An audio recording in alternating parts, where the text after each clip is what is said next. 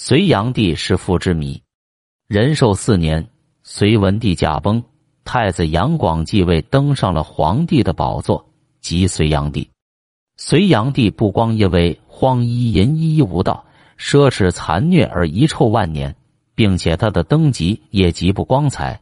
没等病重的文帝咽气，一心想当皇帝的他，就迫不及待下了毒手，杀死了自己的父亲。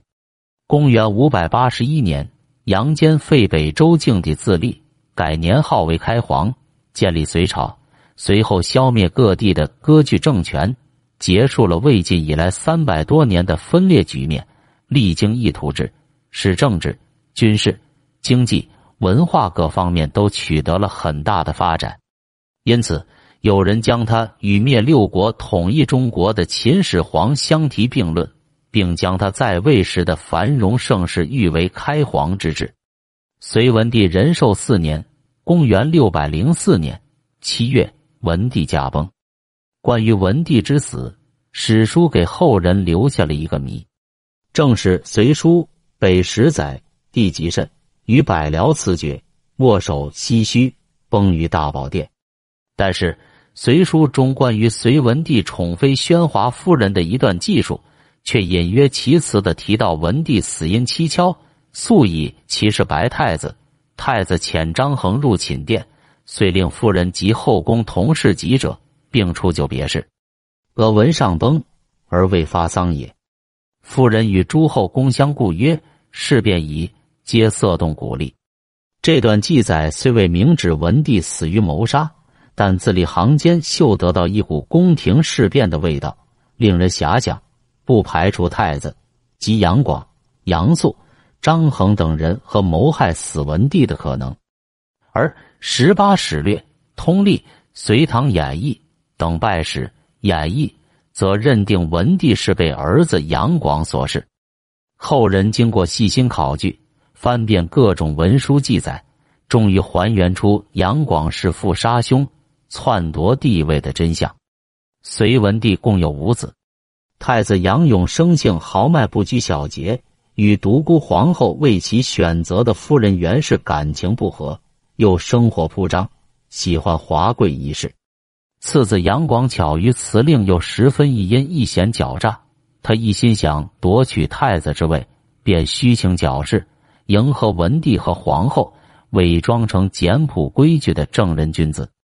他将浓妆艳抹的姬妾藏起来，王府中只有几个又老又丑、穿着无华的妇人抛头露面，所有华丽陈设全都撤掉，换上陈旧的家饰，还故意将琴弦弄断，浮沉不掸，并置于醒目之处。有一次，杨广外出狩猎时下起大雨。侍卫给他送上油布雨衣，他拒绝道：“士兵们都在大雨中淋着，我岂能穿上雨衣独自遮雨呢？”文帝听说此事后，大为赞赏，认为杨广具有仁爱之心，日后能成大事。后来，杨广又诬陷杨勇，说他巴不得父皇早死，终于让文帝下决心废掉杨勇，改立杨广为太子。仁寿四年七月。隋文帝病重，杨广便迫不及待想登基了。杨广给与他狼狈为奸的越国公杨素写信，讨论登基接位的程序以及即位后如何铲除异己、尽快掌控政局的预案来。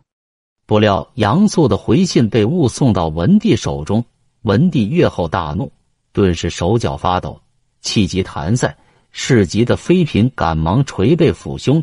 半晌方才缓过气来。不一会儿，文帝的宠妃宣华夫人衣衫不整的跑进来，哭诉杨广无理调戏她。原来杨广得知杨素的回信被送至文帝手上，心想大事不好，急忙入宫探听消息。在侧殿的回廊，正好撞见宣华夫人。杨广早就对幽言轻倩、娇媚无比的宣华夫人垂涎三尺。但一直没敢亲近。如今父皇重科在身，便尽可放肆了。只见杨广眼睛直勾勾的盯着宣华夫人，问道：“敢问夫人，方才杨仆射的来书，父皇可曾拆看？”回曰：“拆看了，殿下往后尚需谨慎才是。圣上春秋已高，又在病中，何必急在一时，反伤了圣上的心？杨广听了，口中唯唯称是，又进一步挑逗道：“承蒙夫人关心，不知怎样报答才好。”宣华夫人正色道：“贱妾只是顾全圣上的病体，深恐殿下再有不知轻重的事情做出，原要殿下谨慎些，说不到报答。”杨广嬉皮笑脸的说：“父皇风烛残年，已是朝不保暮了。夫人若是替父皇着想。”有何益处？若夫人替我着想就对了，替我着想，也就是替夫人自己着想。宣华夫人不禁变言：“殿下此话怎讲？”杨广道：“夫人冰雪聪明，难道还不知？”宣华凛然道：“生性愚笨，倒是不知。”杨广奸笑着说：“夫人正在盛年，父皇一旦去世，我便会替夫人着想的。”宣华听了，声色俱厉，说道：“殿下错意，贱妾舔为殿下的庶母，殿下怎能如此说话？要是给圣上知道，殿下的干系可小不了。夫人爱我，怎会使父皇得知？”杨广说着，见四下无人，竟伸手去撩宣华夫人的衣裳。宣华夫人又急又恨，叫了一声：“请太子自重，那边有人来了。”程杨广慌乱中手一松，宣华夫人赶紧离开了侧殿。听了宣华夫人的哭诉，文帝猛然醒悟，自己受杨广多年蒙骗，气得拍床大叫：“如此畜生，怎能担当治国大任？皇后误了我的大事啊！”急忙命在旁的兵部尚书柳树和黄门侍郎袁岩，你就一份敕谕，召废太子杨勇前来议事，准备废除杨广。复立杨勇为太子，这头杨广调戏宣华夫人不成，已知闯下大祸，马上与杨素商量，派兵包围皇宫。柳树和袁岩刚出殿便被绑了起来，东宫卫队布满殿上，守住各处门户。杨广又派心腹右庶子张衡闯进文帝寝殿，命宣华和荣华两位夫人出去，说：“两位夫人只顾留在这里。”不宣召大臣面授一命，不知居心想图什么？自古以来，只有面授一命的王公大臣，从来没有面授一命的妃嫔，请不要耽误国家大事。两位夫人只得含泪退出。过了一会儿，张衡走出来，朝杨广点了点头。稍请，文帝驾崩的消息便传了出来。紧接着，杨广又假传文帝遗嘱。要杨勇自尽，未等杨勇做出回答，派去的人便直接动手将杨勇杀死。就这样，杨广不惜是父杀兄，提前登上了皇位。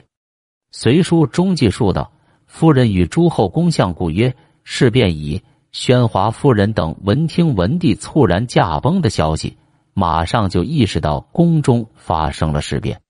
后来，第一个明确指出隋文帝死于被杀的是隋末唐初的赵毅。他在《大业略记》中记载了这样一件事：隋炀帝正辽东还，张衡之妾告发他诽谤朝政，炀帝便赐他自决。张衡临死前大声喊：“我为人做灭口等事，而忘救活。”奸行者吓得捂起耳朵，赶紧将他弄死。由此可见。杨广是父的事情确实不假。